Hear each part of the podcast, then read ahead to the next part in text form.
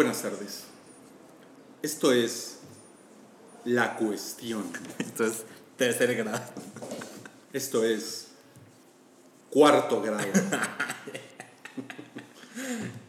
Yo soy Roberto Constantino.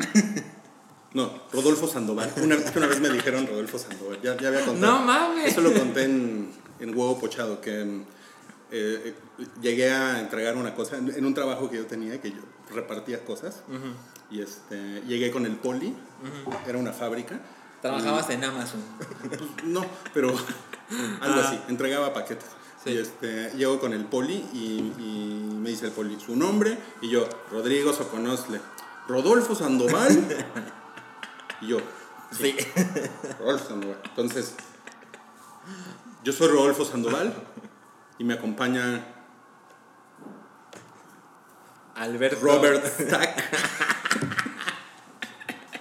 Robert Stack. Es como me van a cortar la cabeza en ocho episodios, ¿verdad?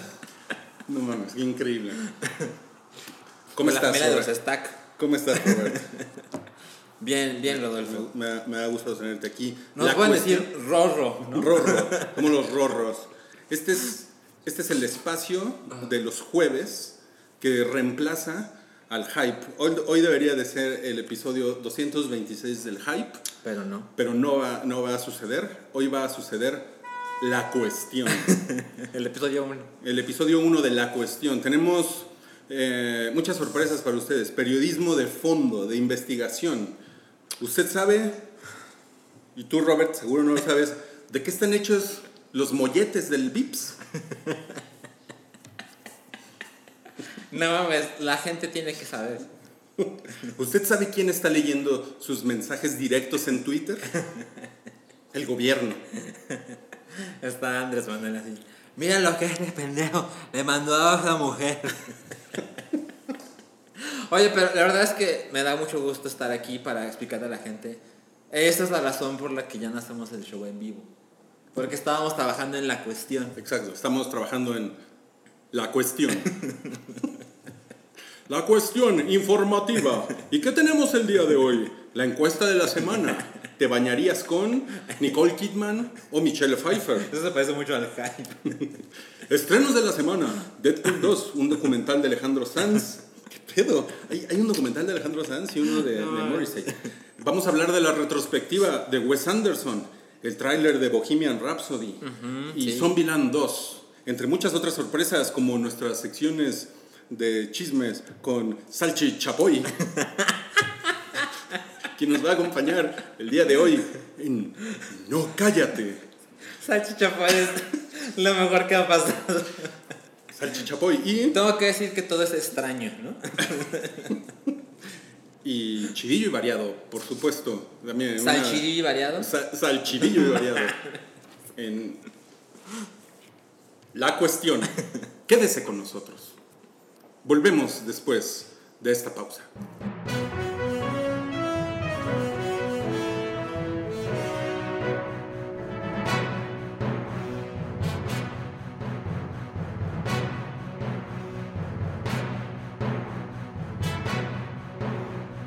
¿Qué onda? ¿Cómo estás, Salchi? ¿Cómo te sientes? Un poco confundido. Ya no sé en qué programa estamos. si En el, en el serio chingón, bien reportado del hype. O en la chingadera esa de la cuestión. Y no es una chingadera.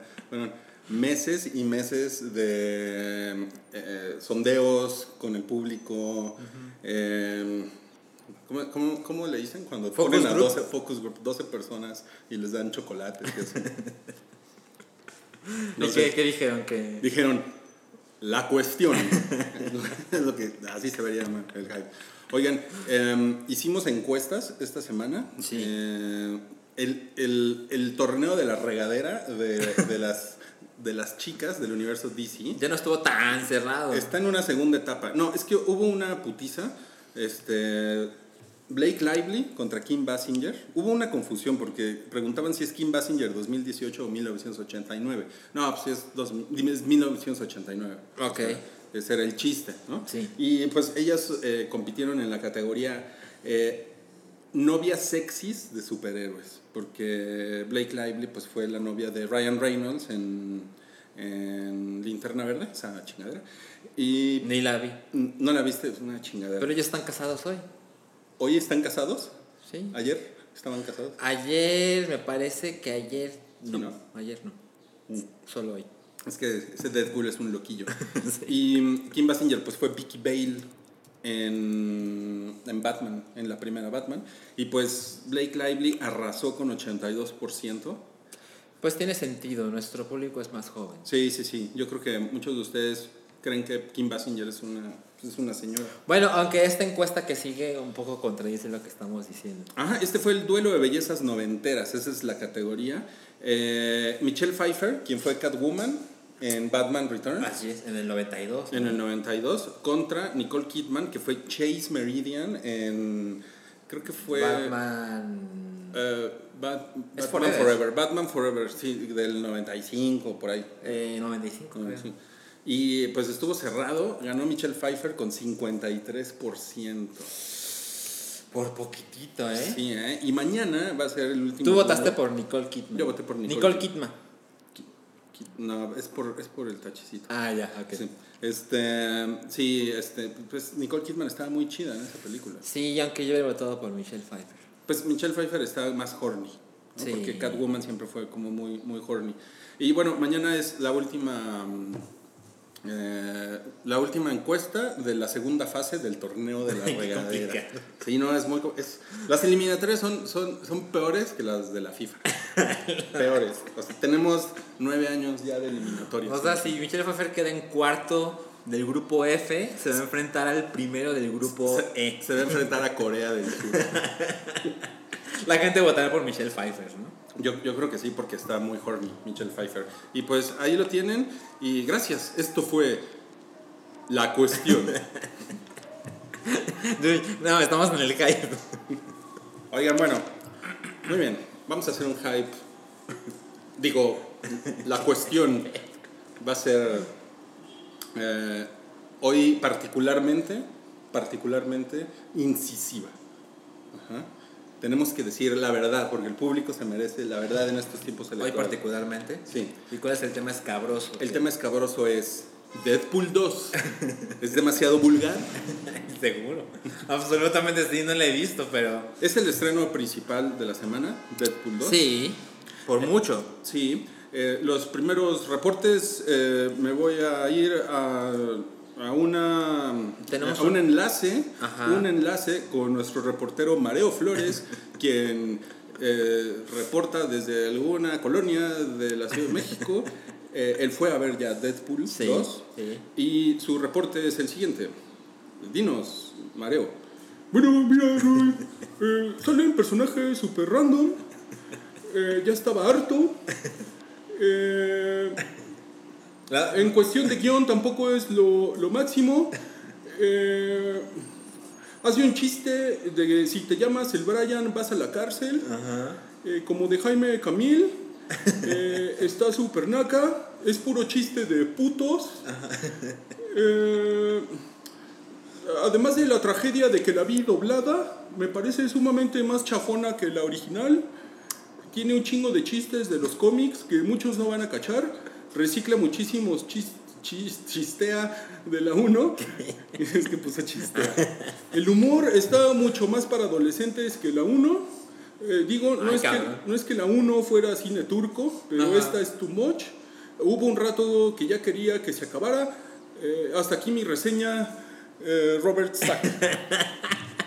Gracias. Gracias. Gracias. Hay que poner la cara de Mario, ¿no? Mientras... Sí, entonces. Voy a, voy a mear y a fumar. Y ahorita regreso. Bueno, Mario la vio el lunes. Sí, Función de prensa. sí, Se la pusieron en español. Sí. Lo cual está pinche. Pues, O sea... pues es gratis. No, o sea, sí, sí, pero pues no. intentas mostrarle a, a- sobre todo a este público que pues es un poquito más mamón o mucho más mamón que la gente que paga su boleto, O sea, la prensa. ajá, la prensa, pues intentas mostrar la película tal y como fue creada y pues la pusieron en español, lo cual siempre modifica, incluso a veces para bien las películas, pero es otra cosa. Entonces el Mario dijo que no le gustó, que ya se quería salir. De hecho le preguntó Santiago de, oye, ¿y la escena post créditos está tan chingona como la gente dice? Y Mario dijo, me salí. No mames, no vio. Así, no, no le interesó quedarse más. ¿Saben por qué se salió? Porque en la cuestión nuestros reporteros están comprometidos con quedarse hasta el final de la... No, ¿verdad? Hizo exactamente lo contrario. exactamente lo contrario. Oye, qué pinche. Hay, hay como muchos reportes en el internet de, de que la publicidad es mejor que la película. Que ha sido muy buena.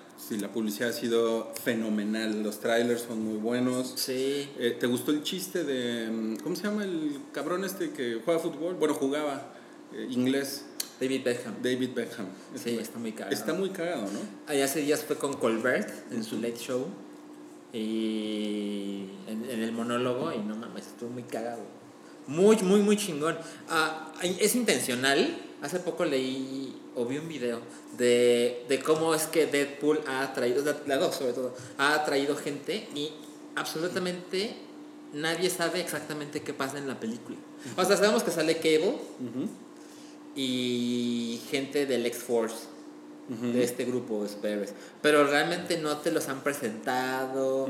Realmente a los trailers, que creo que hay dos, han mostrado muy poco. Ajá. Pero todo lo de la publicidad, ¿viste la publicidad de poner el rostro de Deadpool en las cajas de otras películas de la misma mames. compañía? No lo vi. Haz de cuenta que si llegas a Walmart, porque lo hicieron con Walmart, y querías comprarte X-Men First Class, en la portada sale Deadpool.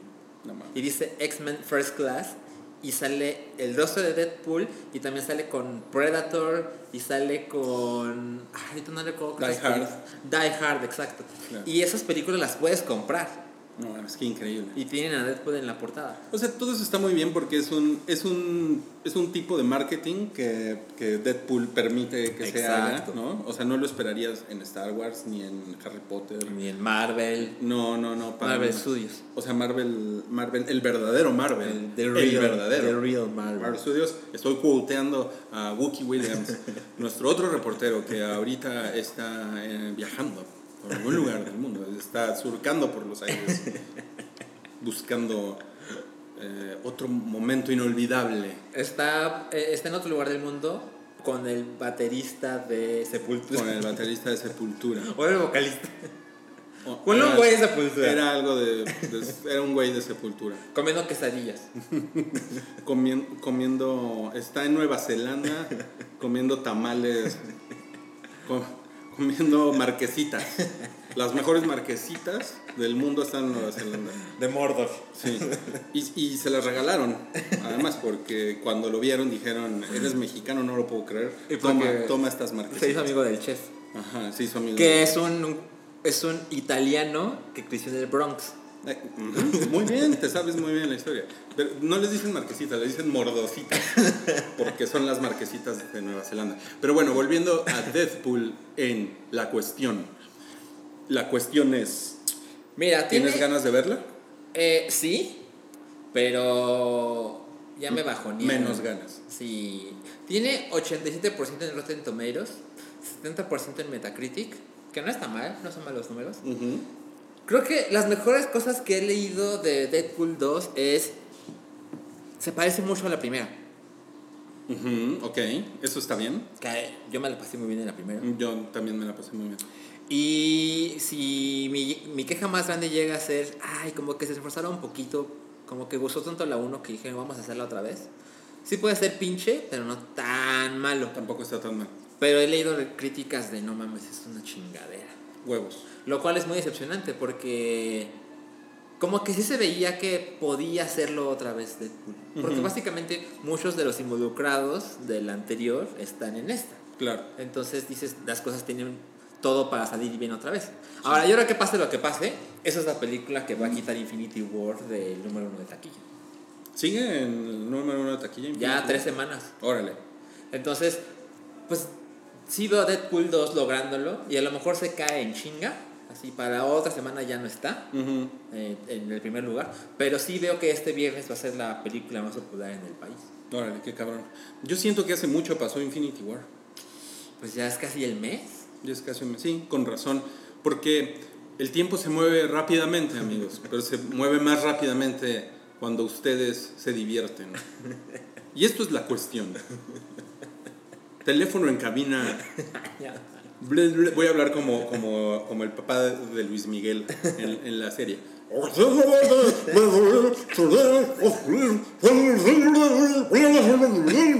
Oye, eh, ¿tienes tus títulos en español?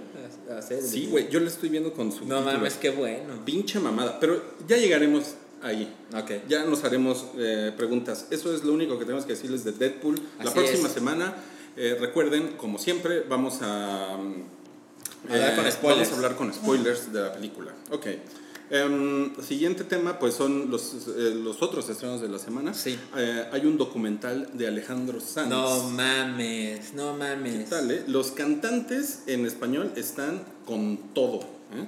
Y yo, yo, yo creo que Alejandro Sanz tiene muchos fans, ¿no? Entonces, Tiene muchos. ah, No. Creo que ya va un poquito a la baja. Puede ser, puede ser. Y, y muy de señoras, ¿no? Sí. Alejandro Sanz. Cuando yo, cuando yo estaba en la ¿qué será? secundaria prepa, Alejandro Sanz, no mames, era así. Todas mis compañeritas lo amaban. ¿sí? Te, te, te ligabas a chavas mandándoles así frases de canciones de Alejandro Sanz. No, la verdad es que nunca lo intenté. A lo mejor me hubiera servido. A lo mejor hubieras escoreado. Sí, sí, sí. Pero no, nunca se me ocurrió. La película se llama Alejandro Sanz, Lo que fui es lo que soy. Suena que es exclusiva de Cinépolis, ¿eh? parece, parece, ¿verdad? Sí. Bueno, nunca la veremos. No, no. Eh, hay otro estreno que es Gringo se busca vivo o muerto. Que es una película con Charlize Theron, con David Oyelowo. ¿Sí es Oyelowo? Sí, ¿no? Así- No, así no, no, no tengo idea de quién sea ese Es señor. el de. Sí, Oyelowo, es el de 12 Years a Slave. Ah, ok, ok. ¿Cómo que no sabes quién es? No, perdón, that's racist. That's racist. Y. ¿Es- es cine turco? No, es un es cine. Mira, pero sale Amanda Seyfried, Sandy Newton, Charlize Theron, Joel Edgerton y David Oyelowo, dirigida por Nash, Nash Edgerton, que supongo que es el hermano de Joel. Ujú. Que seguramente es una película. Mira, te voy a leer la sinopsis. Esta producción de Amazon Originals, No, entonces seguramente pronto va a estar en Amazon qué Prime. raro, sí. Explora la batalla del empresario estadounidense Harold Soyinka, que es Oye Lobo, que está a punto de hacer una fortuna cuando una compañía farmacéutica se hace pública, pero primero debe resolver un incidente ocurrido en México. Entonces, ah, por lo que he visto en el trailer, es una película como de cierto humor negro, con un That's cast... That's racist. No lo quise decir como ¿no? Y con un cast internacional, pero se ve que es una película chiquita que hacen entre producciones más cabronas. Ok. Entonces, seguramente está interesante, pero no creo que si no la veas Ve- pase algo. véanla en Amazon, seguramente va a estar ahí Sí, próximamente. y es lo que yo haría. Hay otro estreno que se llama Campeones, Ajá. Que es, es la historia de la sub-17, ¿no? Cuando... De cuando el equipo sub-17 de México ganó el campeonato del mundo. Ganó, Ajá. Que Sí pasó el puede. 2 de octubre de 2005. Vamos, muchachos. Mames, yo vi ese partido. ¿Sí? ¿Lloraste? No, pero me entusiasmé muy cabrón. O sea, sí te dio mucho gusto. Sí, muchísimo. Y según recuerdo, ah, o sea, porque México ya ha ganado, según recuerdo, tres veces el campeonato sub-17. Y esta fue la primera. Ok, ok. Y pues yo estaba muy entusiasmado porque pues te imaginas que si los, lo- los miembros del equipo sub-17 son campeones del mundo, pues vienen cosas maravillosas para el fútbol mexicano, ¿no? Porque viene una generación y... No, no pasó, ¿no? Pues eso fue hace 13 años. Sí. Dos años y medio. Y seguimos en espera de buenas noticias en el quinto partido. Ahora, no es una cosa que me interese ver. No, no, Pero, pero... menos en el cine. Pero pues hay mucho, hay mucho fan futbolero y más ahorita que se aproxima el mundial, ¿no? No sé si podamos decir mundial, señor productor. Podemos decir mundial Rusia. aparece un láser rojo. Y porque llega, llega la FIFA y Oye, tú, ya sé la respuesta, pero vuelvo a preguntar. ¿Tú vas a ir al cine a ver partidos del mundial? no mames. Yo una vez fui a ver un partido de fútbol en el cine. Qué cosa más culera. A mí nu- nunca me ha interesado ver eventos deportivos en el cine. ¿eh? No, Nunca. No, yo, yo soy, por mi edad, soy una persona de, pues, ¿sabes? Un animal de costumbres. Esa, es- esa es la frase que estaba buscando. Un animal de costumbres. Entonces, a, a mí me gusta ver deportes en los bares. Ah, ni- o sea, ¿prefieres en los bares que en tu casa? Eh, primero, me gusta más en un bar, Ok. y, pero en mi casa, con mi cervezota. Yo soy así. Sí. Y entonces, estar en un En cine... tu baño. Estar en un cine con unas palomitas y un refresco viendo un partido se me hace una mamada. o sea, a mí, a mí nunca me entusiasmó la idea, pero una vez, no recuerdo por qué, quizá había un descuento, no sé, pero dije, ah, lo voy a intentar una vez. No, no, no, es, es una experiencia súper artificial, o sea, la gente gritaba gol, pero es todo falso. No, no, no, pésima Está idea. raro, pero pésima idea. en la cuestión respetamos si ustedes amigos Claro, se sienten bien así, los respetamos. seguramente funciona porque hace mucho que lo hacen. Sí, y hay, y hay mu- hay mucha gente, tengo entendido que le encanta eso. Eh, se estrena una película que yo creo que sí califica como cine turco. A pesar de eh, que se es llama mexicana. Zunka Raku. Zunka Raku. Y es, es, una, es un documental Ajá. sobre la construcción de unas casas de té japonesas en el Cerro de la Jusco. ¿De Teja? Casas de té japonesas en el, en el Ajusco. Qué, qué, No qué raro, mames. ¿no? Qué raro. El Ajusco es un ¿Qué historia? es una montañita que, que está en la Ciudad de México. Bueno, ni es tan montañita, ¿eh? Porque de hecho es, es más grande que cualquier cerro de Monterrey. No, no te metas con los cerros de Monterrey. No cállate, sí. Monterrey es el mejor lugar del mundo. googleenlo, googleenlo. Ahora, es un documental de 2015.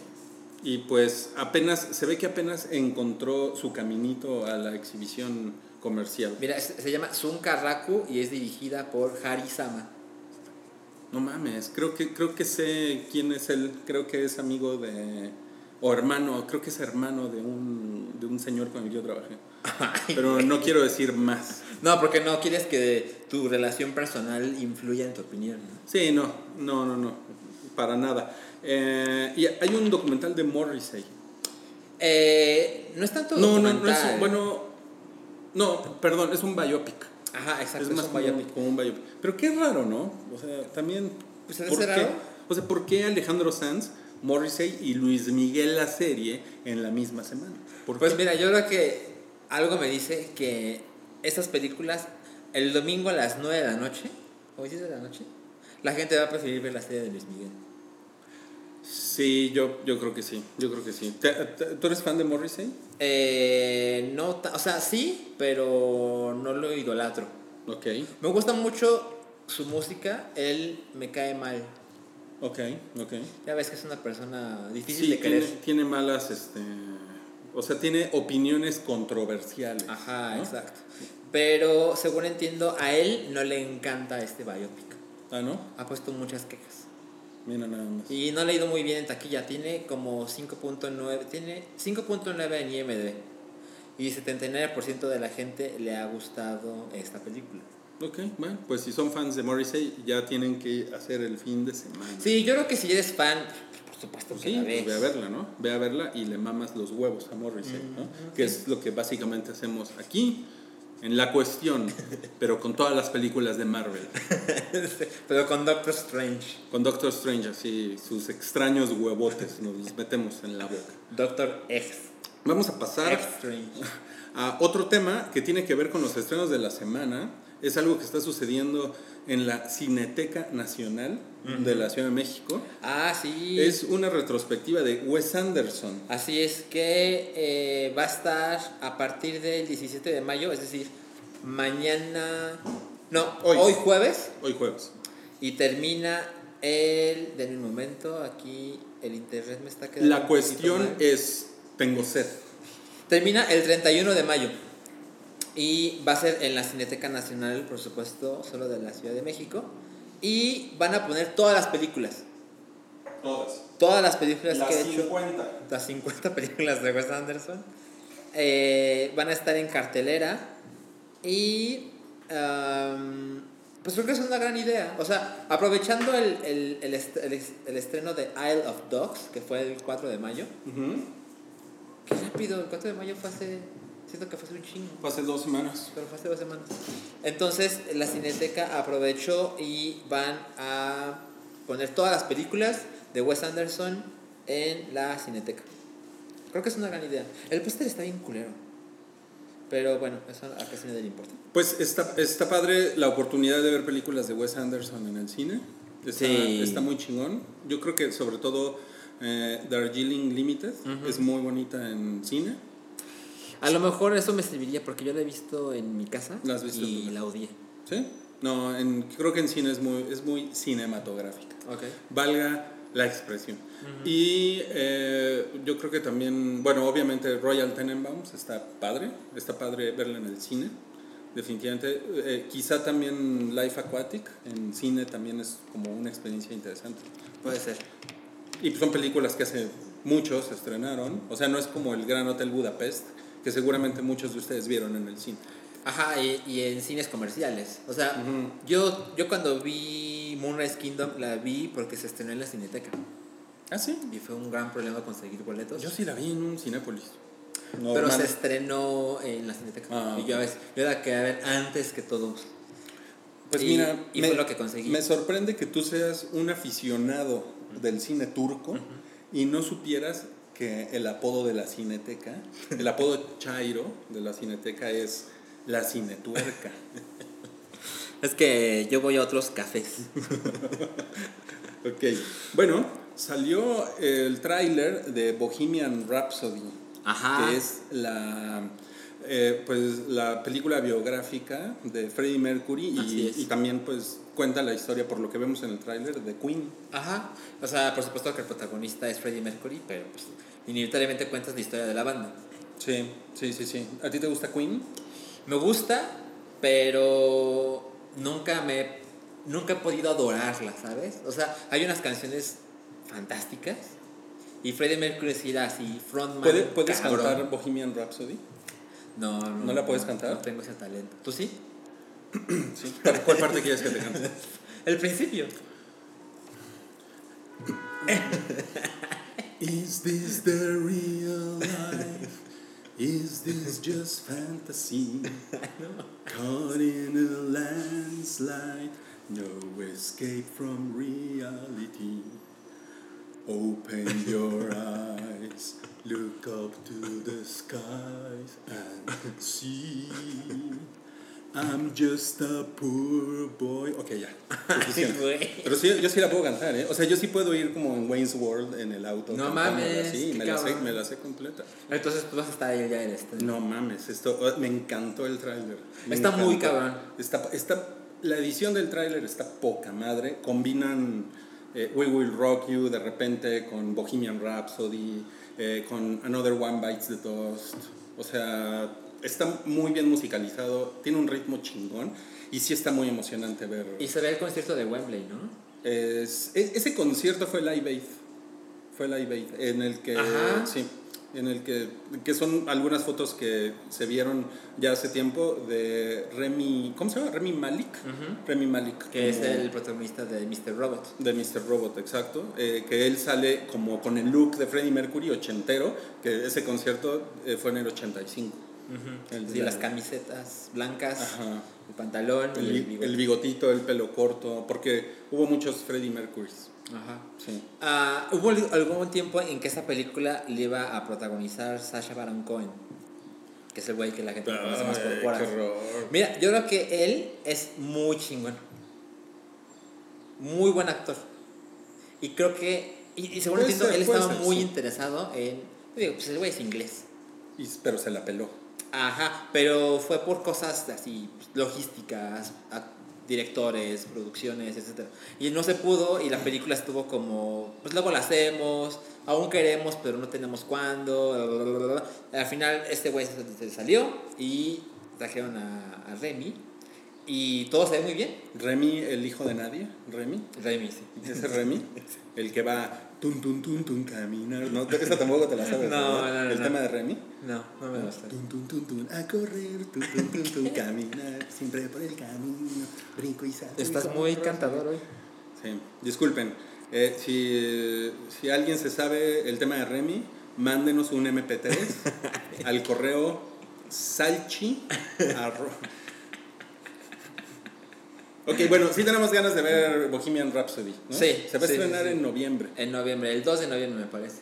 No mames, justo a tiempo para el Día de Muertos. Para ponerle su calaverita a Freddy. Sí, no mames. No, no mames. Yo, yo adoro a Freddie Mercury y a Queen. Muy cabrón. Entonces, yo sí estoy así de. No, sí, sí se ve como la clase de películas de este güey lo van a nominar a algo. Ay, güey, tanto así. Pues ya ves que los biopic tienen esa fama. Si cuentas una historia de alguien muy cabrón, porque hay mucho esfuerzo de por medio, o sea, tienes que hacer una película de época, Claro.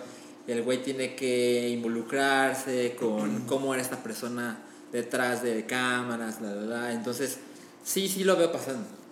Sí. Ojalá. Pues usted lo escuchó primero en La Cuestión.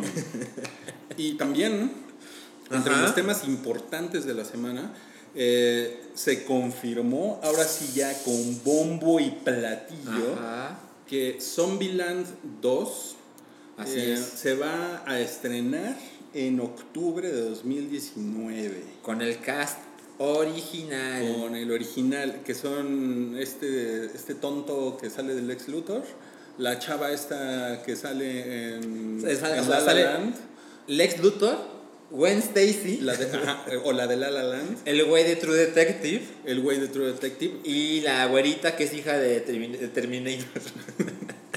Este es el cast. Ese es el cast, ¿no? Es- son personas que han hecho películas, ¿no? ¿Saldrá Bill Murray?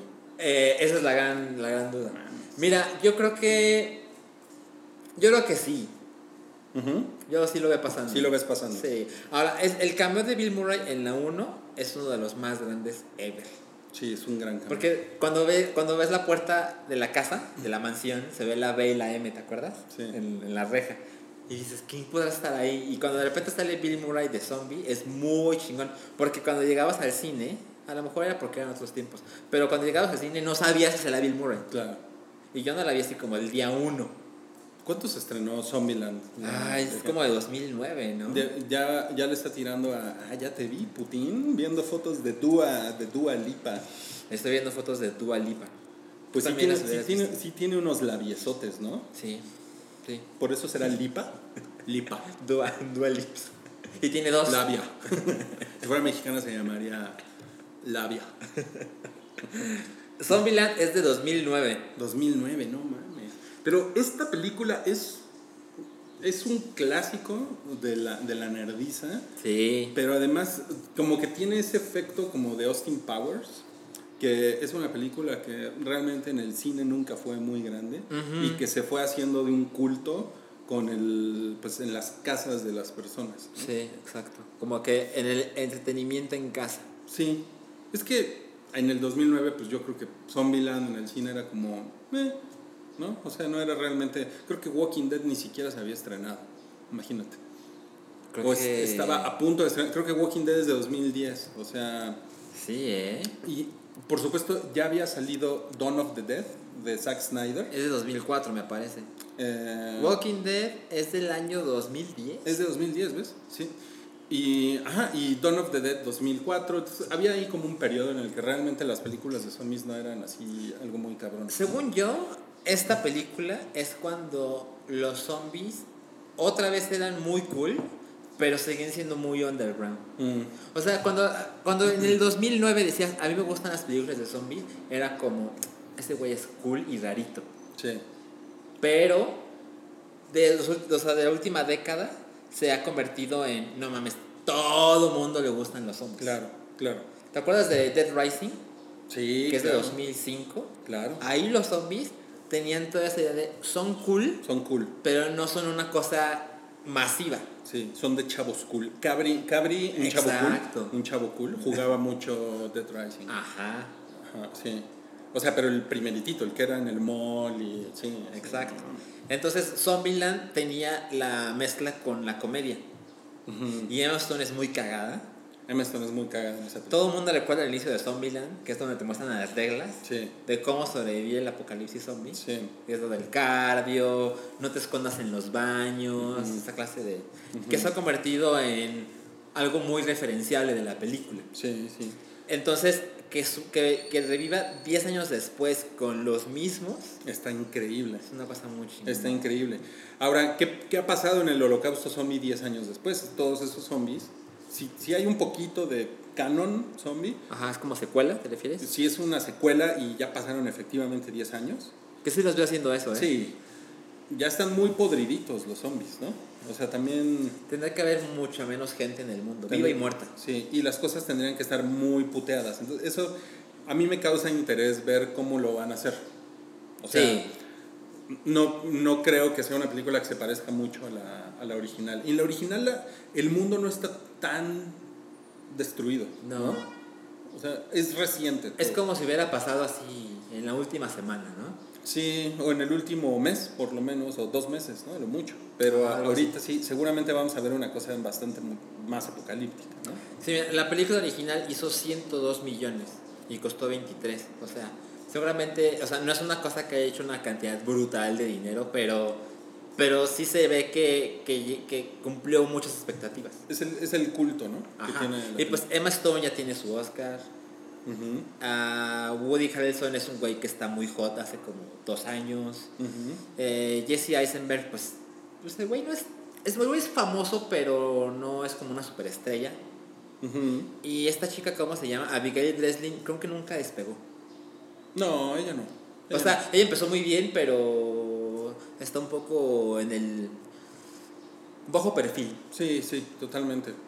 Eh, por cierto, Jesse Eisenberg tiene una, tiene una película que es, debe estar en Netflix todavía, que es la de Ultra. American Ultra, está en Netflix. American Ultra. Está muy chingona, ¿eh? No mames, yo la acabé ver en el cine y se me fue. Es con Kristen Stewart. ¿No la has visto? No. Ah, no mames. Vean, véanla. Sí, Está- súper quiero. Está muy chingona. Yo, yo odio menos a Kristen Stewart desde que hizo la película con Woody Allen. Ahí me gustó mucho ella. Y ah, en esta película ella pues es la chava de Jesse Eisenberg. Y es, es un, es un güey con el que experimentaron. Hacen Eh, muchas películas juntos, ¿no?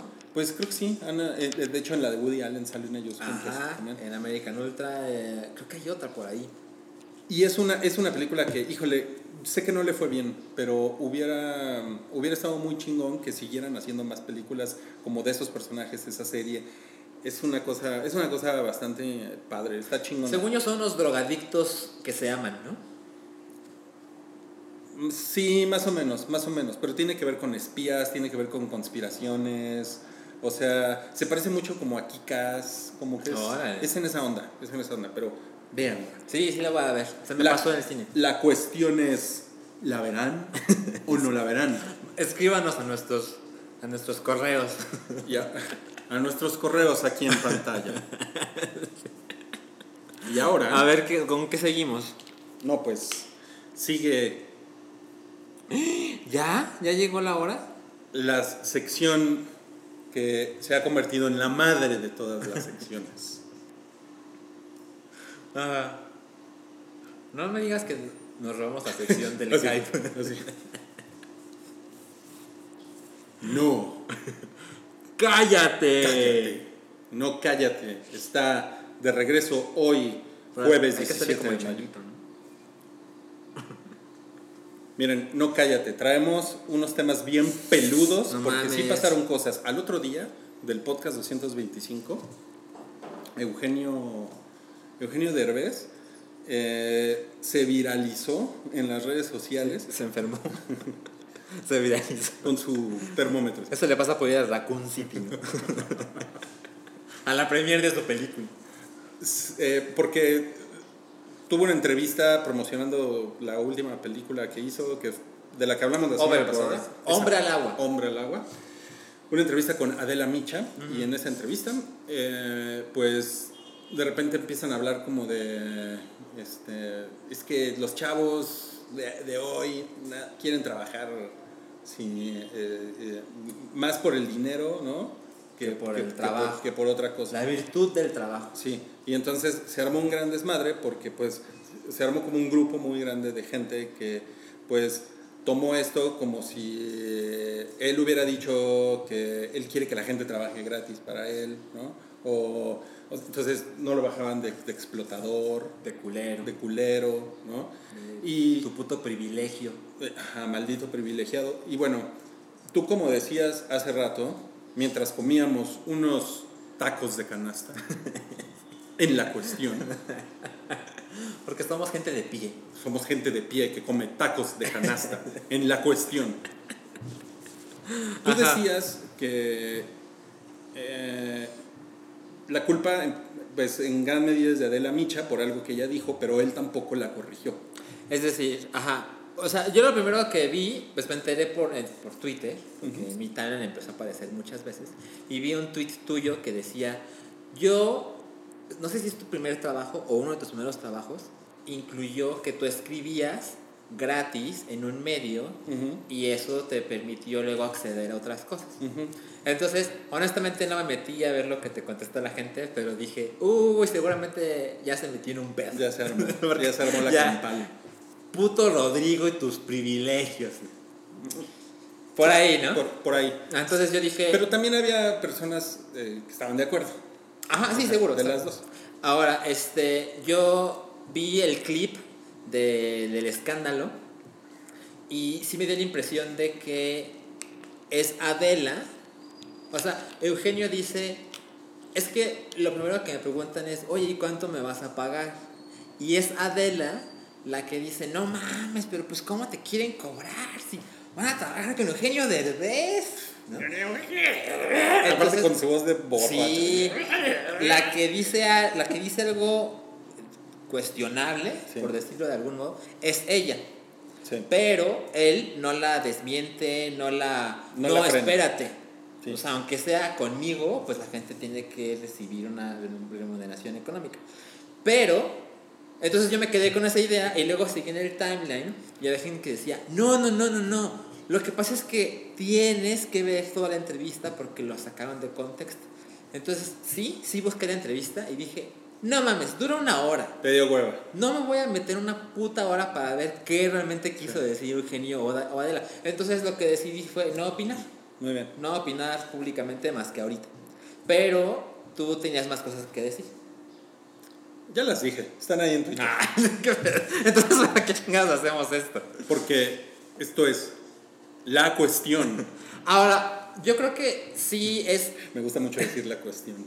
Sí es, sí es eh, eh, válido que, que la gente trabaje en algún lugar a cambio de la exposición, pero eso tiene que ser en algún momento muy específico de tu vida Claro. y tiene que ser un periodo breve. Y depende cada caso, porque, por, por ejemplo, tú, tú, nos, tú nos decías a- al equipo de la cuestión, Sí. mientras comíamos tacos de canasta, nuestra redacción. a la redacción, a todo ese gran equipo que está ahí viéndonos. Pinche esquizofrénico. ¿no? Pues que, por ejemplo, en un lugar en el que tú estuviste, eh, tenían a becarios sin, sin goce de sueldo Con la clara intención de hay que conseguir otro becario para, para, que no trabaje- pagarles. para no pagar, que trabaje gratis. Eso está muy de la verga. Entonces el becario duraba mes, dos Claro. meses, y aunque le hubiera hecho increíble, es no, ya te vas y hay que conseguir a otro. Porque yo trabajaba en un lugar que dentro de su círculo editorial era muy chingón.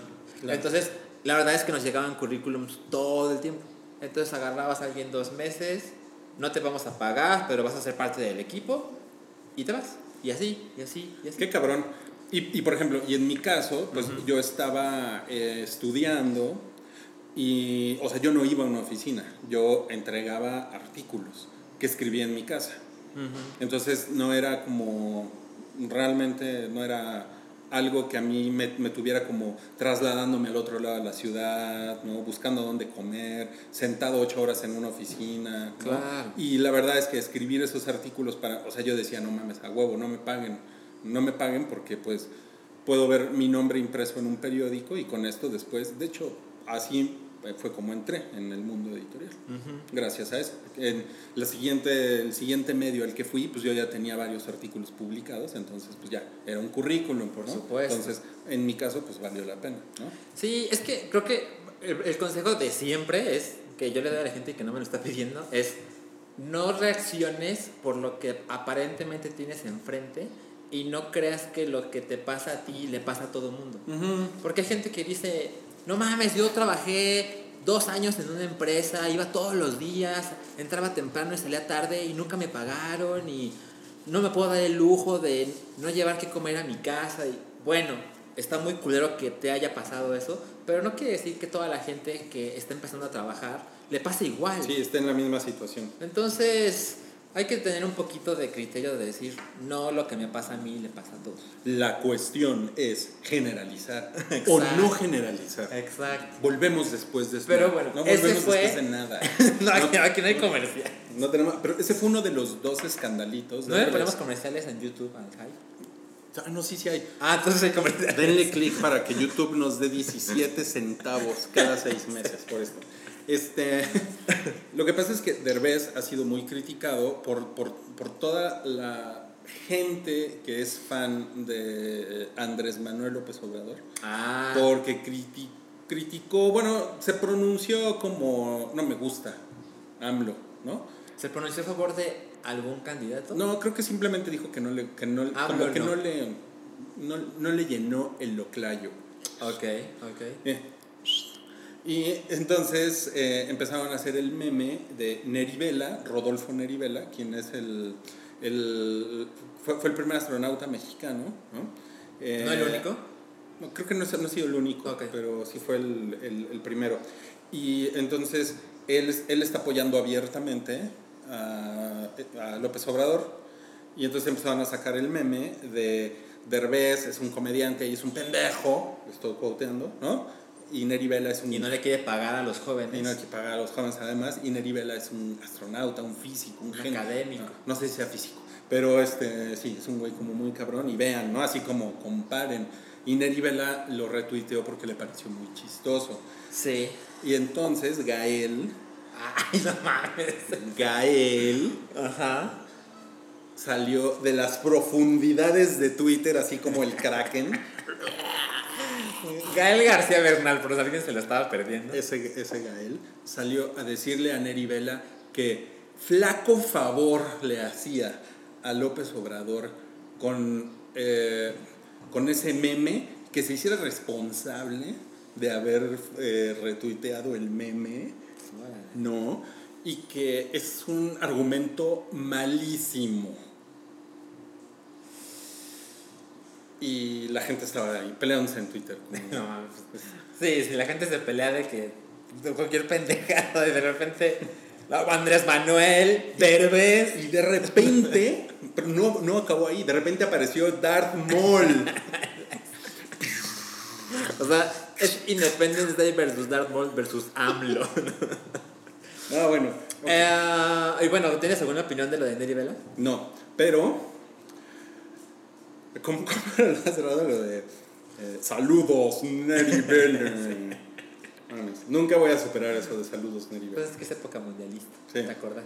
Saludos, Neri Vela. Ah, ¿Sabes? Yo tengo que decir algo. El, el retweet no significa el endorsement. Pues no, sí, no. Pero, porque por ejemplo, yo he retuiteado muchas cosas de que me encuentro con, con sujetos que claramente hacen una pendejada. Así que tuitean cosas como, no sé, oigan, estoy en un avión y ya me di cuenta de que la tierra es plana. Entonces sí, lo retuiteo para, pues, un poco para volarme de la gente, para que vean lo que este pendejo piensa, ¿no? Sí. Pero eso no quiere decir que. eh, Es una muestra de que retuitear no quiere decir esta persona o, o cuenta piensa lo mismo que yo, entonces lo voy a compartir. Sin embargo, creo que cuando tienes una, un rol mucho más llamativo en la sociedad, un retweet es más probable que se vea como un endorsement. Ejemplo, cuando Trump retuiteó cosas de eh, contra musulmanes en Inglaterra, ¿te acuerdas? No. Bueno, pasó porque acusaban a un grupo de ser racista contra un grupo musulmán, de intentar atacar a la gente en Inglaterra. Y hace mucho se dijo que es una noticia falsa. Pero Donald Trump lo retuiteó y eso es peligroso porque te hace pensar que Donald Trump está creyendo esta farsa Mm. y que va a actuar Claro. acorde. Claro. Pero, pues él es el presidente de los Estados Unidos. Pero si una persona común y corriente retuitea cosas, no lo interpretes como, ah, él piensa igual. Sí. Pero si tú eres Neri Vela y retuiteas un meme que te pone a ti como un chingón Claro. porque eres Sí, científico porque él es el protagonista del meme. y al otro como un pendejo porque es comediante y piensa diferente que tú en cuestiones políticas, pues ya te metiste en un pedo. Ya te metiste en un pedo. Entonces, el astronauta se metió en un pedo, pero como que le valió madres, ¿eh? Además, Sí. las, las cosas en, en el internet se olvidan muy, Ah, sí. muy- muy pronto. Eh, y de eso se trata No Cállate. No Cállate se trata de ¿Sí? todas las chingaderas que suceden en el mundo. Esto sí. Y que es que cada semana hay cosas de que hablar en No Cállate. Miren, por ejemplo, tenemos este otro de No Cállate que es Echo and the Bunnymen. que es, un- es una banda así, pero ochentera, es, es, es pa' chavorrucos. Cabrón. Troll- troleó a sus fans muy cabrón. Sí, les dijo, oigan, este, ellos son una banda de Liverpool, de la ciudad de Liverpool, Ajá, no del... no de la tienda. este, entonces tenían planeado un concierto el 26 de mayo, que es sábado, y ellos, como son de la ciudad de Liverpool, adoran el equipo de Liverpool, el equipo de fútbol, y el equipo de Liverpool llegó a la final de la Champions. ¿Tú lo vas a ver? La final de la Champions, sí, sí, me, me gusta. sí. Muy bien. Yo también lo voy a ver. Pero la voy a ver en el Palacio de Hierro. no. Por, por el Liverpool. Sí, es- sí la entendí. ¿Sí no había que explicar nada. Quería ver cómo meter el Palacio de Hierro en algún momento. Entonces, en la banda, Econ de Bunnymen, dijeron, no mames, ¿cómo le hacemos? Porque el equipo de nuestros amores va a jugar la puta final de la Champions contra el Real Madrid a la misma hora del concierto. Entonces dijeron, hay que mover el día y en lugar de tocar el sábado, tocamos el martes. No. Y le dijeron a la gente, oigan, la neta es que queremos ver el partido. Ajá. Entonces nos vemos el martes. Y la gente se emputó, cabrón. Porque además, como te has de imaginar, había gente que compró vuelos, No mames. reservó hoteles No para estar el sábado lista para ver Echo and the Bunnymen. No, bueno, qué cabrón. Entonces, mucha gente se quejó y la banda dijo, ok, ok, ¿cómo- ¿cómo le hacemos? Esto es real. Vamos a hablar con la FIFA para que muevan el partido, para que podamos ver el partido y para que podamos dar el concierto. Y la FIFA dijo, no, No, cállate. no, cállate. Entonces la banda dijo, no, pues nos vemos el sábado en la noche, pues, pues ahí a ver, a ver cómo le hacemos. Yo creo que van a poner el partido en, en el- en la arena o lo que sea. ¿eh? No mames. Sí, los veo capaces. Pues sí, los güeyes van a estar tocando con tele. Qué mamada, qué mamada. Oigan, bueno, seguimos con estos temas de no, cállate. Este, pues hay una lista de quienes se murieron. eh, eh, o sea, en Infinity War, Sí. ven, ven que se muere la mitad del universo. Así, Spoiler. sí, me acuerdo. Y hay una Yo me lista- morí. Tú te moriste, yo también me morí. Hay una, hay una lista de, de, de quién, qué otros personajes del MCU murieron. Lo cual es una mamada, ¿no? Pues sí es una mamada, pero a lo mejor pues se sienten, sienten mal. Howard the Duck no se murió, Who por cares? ejemplo. ¿no? ¿Qué te pasó? Eh, no, no es cierto, a mí no me importa. Natalie Portman, Pero espera lo que dijeron. Porque le preguntaron, oye, se murió Jane Foster, que es interpretada por Natalie Portman, y dijeron, es decir una respuesta es demasiado spoiler. entonces ella no sabemos. No sabemos. No sabemos.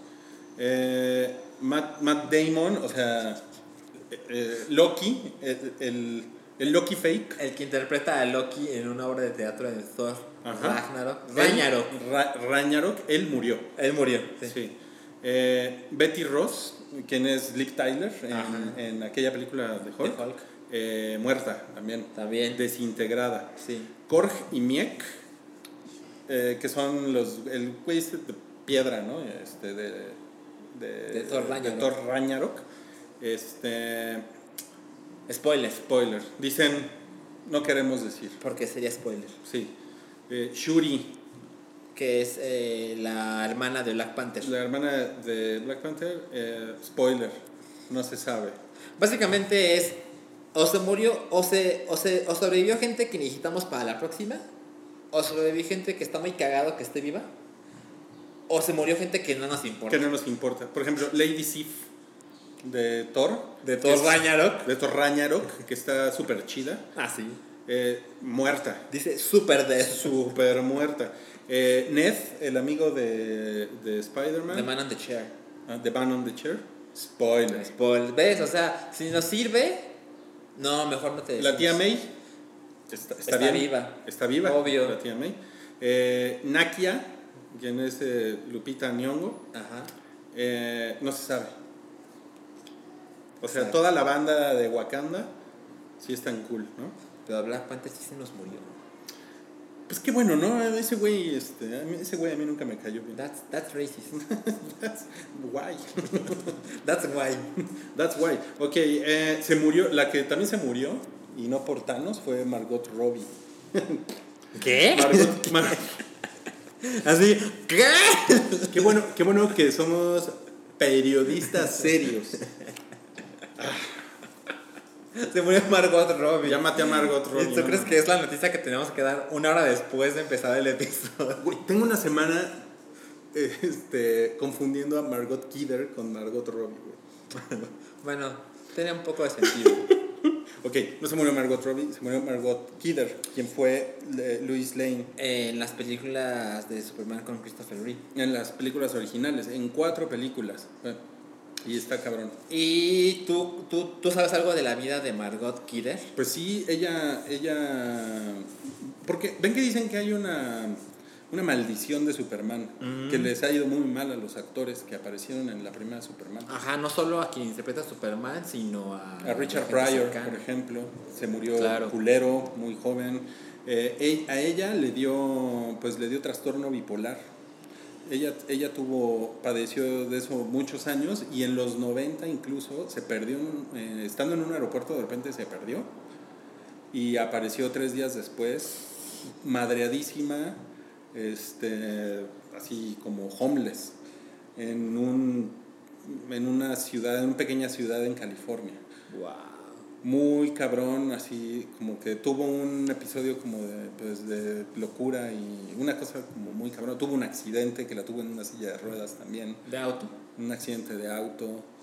O sea, sí se la pasó pinche, ¿eh? Se la pasó pinche. Y murió joven. Y murió joven. Pues sí, 69 años. 69 años, no era una, no era una viejita para nada y no se sabe la causa de, de muerte, Ah, no. no la han revelado, solamente dicen que murió, eh, murió en- es- estando dormida Mm. En su casa. Para su suerte. Sí, pues sí, por lo menos, pero está cabrón. Sí, sí está muy Esto pinche. estuvo, estuvo pinche. Eh, lo que también está muy pinche es que hay un rumor de que po- podría haber un spin-off de Lando Calrissian. Ah, aún no sabemos si está pinche la idea. O sea, ya hemos, ya hemos dicho que tú odias a Donald Glover. Sí, ya lo aceptaste. no, odio a Donald Trump. Ajá. Eh, pero pues no hemos visto la película de Han Solo. Sí, Entonces, no. sabemos qué pensar de Lando Calrissian de Donald Pero Glover. que haya un rumor antes de que se estrene la película me hace a mí pensar que están inmamables con su mame. Sí, ahora, lo que hace un par de días se dijo es que Kathleen Kennedy, que es como la señora Star Wars, Ajá, Es la Raúl Velasco de, de, sí, de exacto, Star Wars. Es una buena comparación. Ah, ella dijo que definitivamente el próximo spin-off, después de Han porque después de Han Solo, según yo, no hay ningún spin-off planeado, asegurado. Sí, no, asegurado no. Se quiso hacer, o se quiere hacer uno de Yoda y... hay- Pues hay muchas ideas. de, el de, el de Obi-Wan, el pero de Boba Fett. confirmado. Ajá. Entonces se supone que Kathleen Kennedy dijo, no, sí, la próxima es de Lando Calrissian con Donald Glover. Y la gente dijo, no mames, a huevo, ya, esa es la nota. Pero luego, luego lo desmintieron y dijeron, no, hubo un malentendido, realmente Kathleen Kennedy no dijo eso.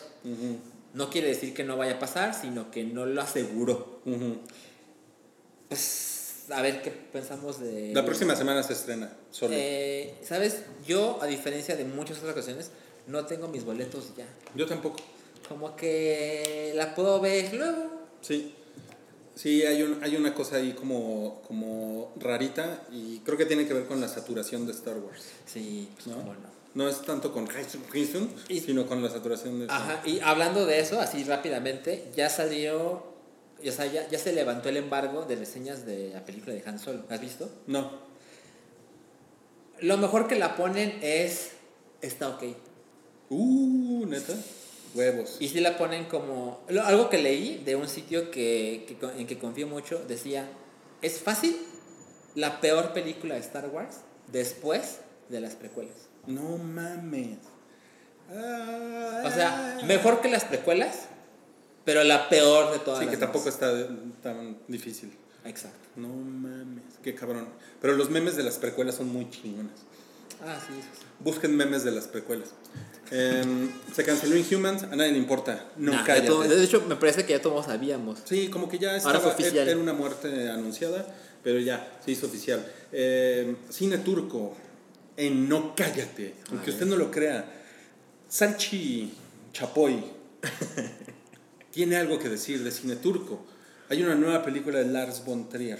Sí. Apareció un tráiler por ahí. Se llama The House That Jack Built, que se estrenó en Cannes, pero no en competencia. Ujú. Y fue el regreso del director al festival, porque hace siete años fue cuando Lars von Trier, estando en Francia, Cannes, dijo que no le parecía que Hitler haya sido tan malo.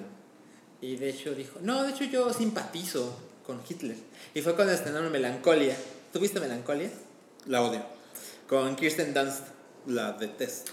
Y yo la vi tres veces en el cine. Uh. y ah, estaban presentándola y, y de repente dice, dice Lars von Trier, ¿saben qué? Ama nazi. Y, y hace el saludo nazi frente a toda la sala de reporteros y se ve la cara de Kristen Dunst de no puedo creer que estoy con este pendejo. Bueno, lo llamaron persona non grata, lo expulsaron del festival, evidentemente su película no ganó nada. De hecho, no, Kristen Dunst, según recuerdo, ganó mejor actriz en este festival. ¿No mames? Y su película, o sea, no le dieron mejor película nada, ¿verdad? Mejor director, por supuesto que no. Y anunciaron que estaba prohibida la, la presencia de Lars von Trier, no solo en el festival, sino en el país. No mames. Entonces, pues ya sabes. Ese güey sí se mete en pedos, pero en serio. No mames, sí. ¿No tiene Twitter? Seguramente este güey tenía mucho que decir de Derbez. Ah, entonces, Lars von Trier lo que hizo fue, no me importa, así soy, soy auténtico, ya sabes. Entonces, Sí, hizo otras películas, hizo Nymphomaniac, por ejemplo, tiempo Ajá. después, y no la presentó en Cannes, no era posible. Y ya ha pasado el tiempo, entonces ahora el festival, se- según entiendo así fue, el festival buscó a Lars von Trier. Oye, queremos que vuelvas. No para participar, pero para proyectar tu nueva película. Y él presentó esta película que se llama La casa que Jack construyó, protagonizada por Matt Dillon, que no ese güey me caga. ¿Sí? ¿Te cae? Sí, tengo algo ahí. Y también por Uma Thurman. Bueno, y la Se peli- la, se la suenan en el tráiler. se la suenan, sí. Sí. En el coche. no es un tráiler, es un coche. Eh, entonces, es una película donde Matt Dillon interpreta a un asesino. No es un asesino serial, sino un asesino. Es un asesino serial sui generis. Ajá, exacto. Y él acostumbra a matar mujeres y niños. Y se, no, se ve explícitamente en la película. Y además este asesino considera que su trabajo criminal son obras de arte. Mm. Y ahora se ha hecho otra vez popular porque de la proyección en Cannes se supone que se salieron como 100 personas, dado el nivel gráfico de la película. Que te digo, repiten con mucha frecuencia que el asesinato de niños y mujeres es inclemente explícito y se nota que tiene pésimo gusto. Y había, había una reseña que decía, me hubiera escandalizado si no fuera porque está tan culera Mm. la película. Y No es una después- buena película. No, se supone que no. Y se supone que después de que terminó la proyección hubo, ya ves que en, en Cannes lo miden por el standing ovation, Ujú. de cuántos minutos dura la, la, la ovación. Se supone que duró cuatro minutos. Entonces se salen 100 personas de la sala, pero cuando termina le aplauden cuatro minutos de pie. Es la clase de cosas que pasan en Cannes y la clase de cosas que pasan con Lars von Trier. Yo siempre he creído que ese güey es más chingón de lo que se menciona en este podcast. Pero entiendo absolutamente que Wookiee y tú en especial les caga. Ah, me caga. Y lo veo por qué. Pero siempre he pensado que Trier tiene algo que decir. Pero, sea, pero ahorita ya no eres tan fan. no, o sea, siempre lo he visto como un artista, Ah. aunque sea un pendejo. Ajá. Pero tiene cosas artísticas que decir. Creo que en este caso no he visto la película. Y sí la voy a ver. Pero creo que en este caso es un güey que ya es solo ser provocador por ser provocador. Lo entrevistaron en Cannes después de, su, de la proyección. Y le dijeron, oye, ¿qué te parece de que la gente, hay, hay tanta gente que odió tu película? Y dijo, creo que hay gente que la odió, no la odió lo suficiente. No. Y luego le preguntaron, oye, y para, para escribir este papel, porque él escribió la película, además de dirigirla, le dijeron, para escribir este, esta película, ¿en qué te basaste para, para investigar de cómo son los homicidas seriales? Y él dijo, pues este, leí esto y leí aquello. Yo nunca he matado a nadie, pero si matara a alguien, mataría a un reportero. No, bueno. Y lo dijo en un cuarto lleno de reporteros. sí. Nomás, nomás está chingando. Es un pendejo. Es un pendejo. Pero igual voy a ver la película. No, pues ya nos comentará Salchi Chapoy sus opiniones de la película. Eh, Salma Hayek quiere recortarles el sueldo a los hombres en Hollywood. Eh, me parece que es una cosa que tiene que suceder. Es decir, si una película tiene 10 pesos de presupuesto Y están acostumbrados los productores a pagarle más a los hombres, Oye, pero con 10 pesos no te alcanza para nada. eh, bueno, 10 dólares. Con eso alcanza para tres películas mexicanas.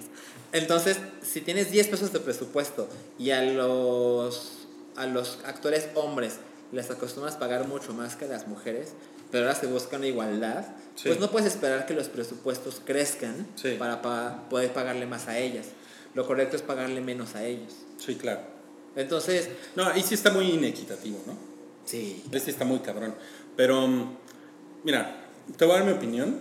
Así, una opinión muy resumida, lo que yo pienso de este caso, pero con la voz de Luisito Rey.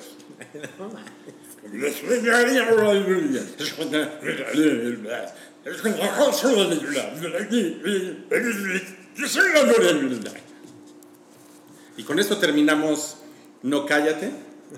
Vamos a un chido y variado rapidito, porque como si... Y googleas a Luisito Rey. Porque como siempre ya se nos está acabando el tiempo. Ajá. Bueno, ahí te va. Chidillo y variado, Salchi. ¿Ya, Eh, ya llegamos a Chidi variado? Sí, sí, sí. Not- eh, hay noticias de John Favreau y la, y la película de Star Wars.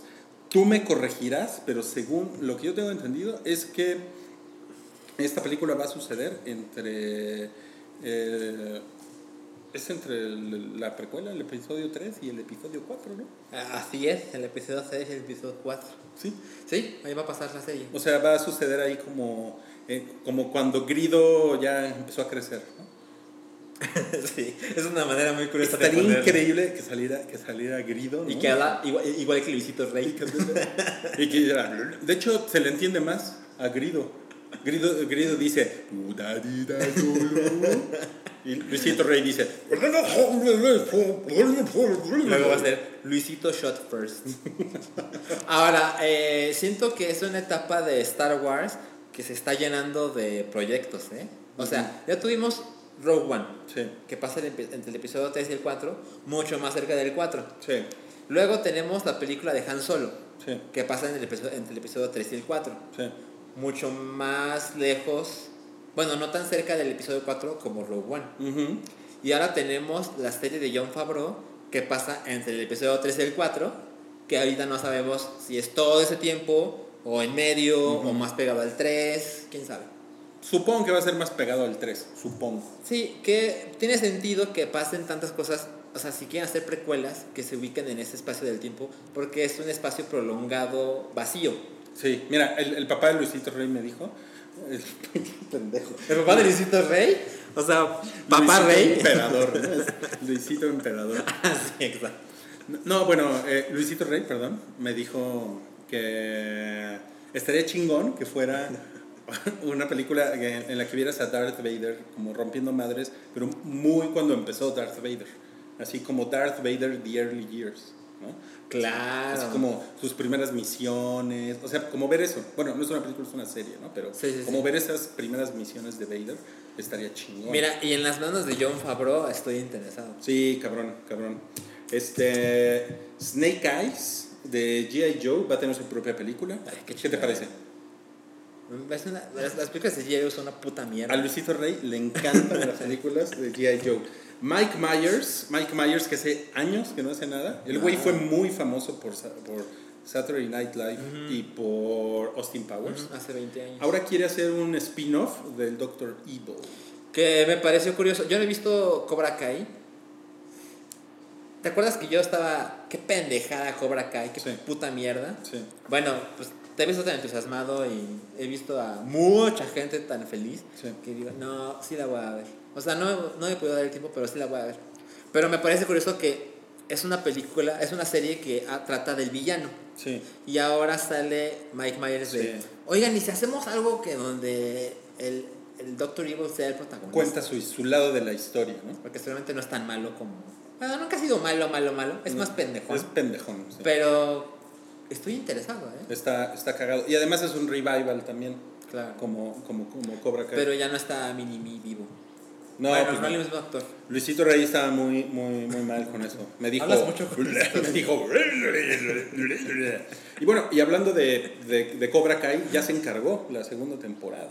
Porque pues, fue, un, Sí, fue, un, fue claro. un putazo la serie. Está cabrón. Sí. Está cabrón. Y, y fíjense que yo he estado viendo entrevistas de esos güeyes. Eh, y no mames, traen una onda bien, como muy chingona, muy, muy buena vibra. Y como que les hacen entrevistas y como que es así de no mames, no puedo creer que estoy con, con Johnny Lawrence y con Daniel LaRusso aquí juntos. O sea, son unos güeyes como que bastante legendarios. ¿Qué hicieron ellos después de las Karate Kid? Pues mira, eh, Ralph Macchio. Eh, creo que lo, lo mejor que hizo fue una, una película de, de blues, en la que él es guitarrista de blues, que es muy buena, que se llama Crossroads. Es Como la película de Britney Spears. Eh, que sí, Se sí, llama igual. sí. A menos que la esté cagando, que es muy, es muy probable. Le voy a preguntar a Luisito Rey. Eh, y él había hecho una película con Coppola. O sea, Coppola lo descubrió. No mames. O sea, Coppola descubrió a Ralph Macchio para... Lo, lo eligió para The Outsiders. Qué cabrón. Sí, sí, sí, sí. O sea, sí es un güey que tiene como cierta historia en el, en el cine, pero definitivamente Karate Kid es lo más grande. Y este güey y, y, y William Sapka, ese güey lo, lo nominaron a un Oscar en algún momento, actor de reparto, no sé si, o sea, Órale. en una... Hay alguna película independiente. Ujú. Eh, no, o sea, tampoco es un güey que haya hecho como una gran carrera, pero pues eh, como que son güeyes que han estado ahí en, el, en, en, en la onda. Pero sobre todo como tienen, tienen buen pedo, ¿sabes? O sea, también en, en YouTube hay por ahí una como conferencia, mesa redonda que hicieron por los 30 años o 35 años de Karate Kid. Ajá. 30 años creo que fue. Y, fu- y los güeyes fueron a una, una, una universidad a hablar de Karate Kid. ¿no? Fue el director, fue la hija de Pat Morita esa vez. Ya o no sea, estaba Pat Morita. Ya no estaba Pat Morita. Eh, está Pat Morita ahorita, está con Luisito Rey. ¿no? Yo uso una ouija para Y Pat Morita. Qué raro ahora este cabrón. Sí, ¿no? Pat Morita así, wax up, wax down. Y, y Luisito Rey. Pero bueno, eh, también encargaron una antología de, de, de horror Sí. de Guillermo del Toro, Netflix. Suena interesante. Es, es un poco como. ¿Te Como, acuerdas como de.? la hora marcada.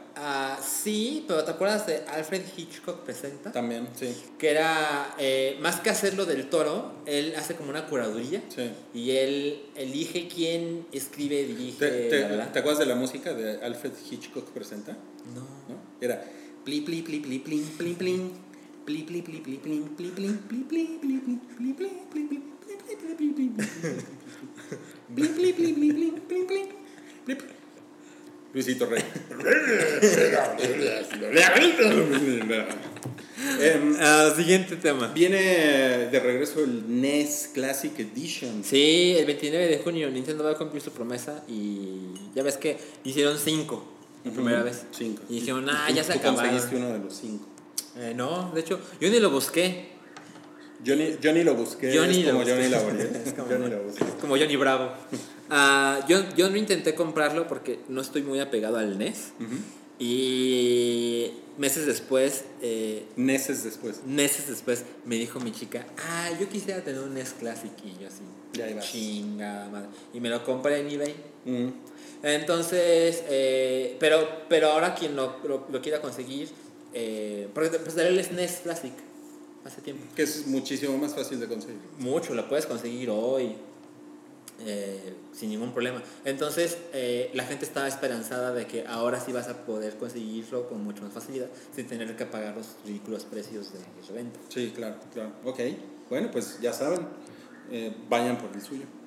La cuestión es, ¿iré o no por el mío? Eh, ¿Va a haber un remake de Final Fantasy VII? Eh, sí, pero se supone que si sale, sale en el 2023.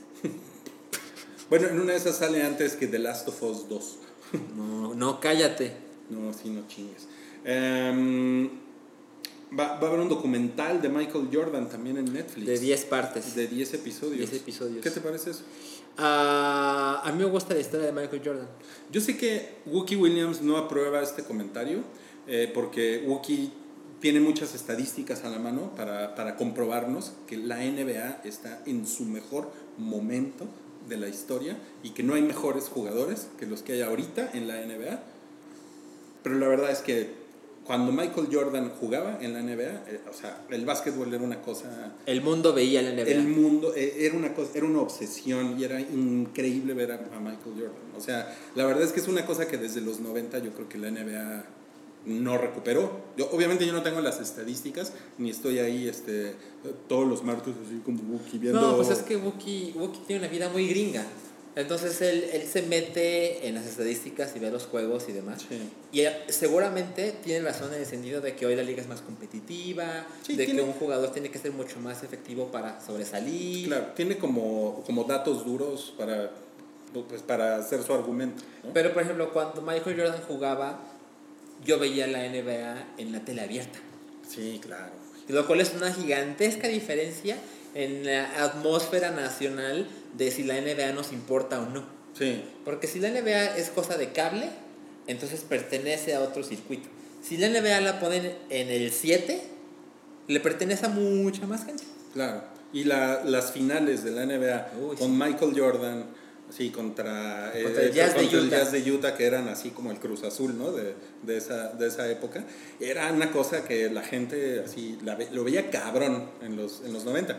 Y, Space Jam. Space Jam, claro. Sí, no. Era, yo creo que eran otros. Y además salía la rebanadita Wonder. También, no. La rebanadita Wonder salía así con su cuerpecito de, de pan. Y, y los güeyes, ya creo que también he dicho esto en huevo pochado, los, los, los comentaristas de, de TV Azteca, uno de ellos, cuando sale la rebanadita Wonder, dice, y ahí viene la rebanadita de pan bimbo Wonder. No. Hizo su mayonesa McCormick. Ay, güey. Oigan, con eso ya se acaba el programa de hoy. Ah, ya, eso, Sí. eso fue todo. Eso fue todo. Gracias. Bueno. Gracias, Salchi Chapoy. Eh, gracias, eh, Rodolfo Sandoval. Yo soy Rodolfo Sandoval. Esto fue La Cuestión. Recuerden que eh, visitar el hype. Esa cosa. Y nos vemos la próxima semana. Adiós. Tu apoyo es necesario y muy agradecido. Aceptamos donativos para seguir produciendo nuestro blog y podcast desde patreon.com diagonal el hype.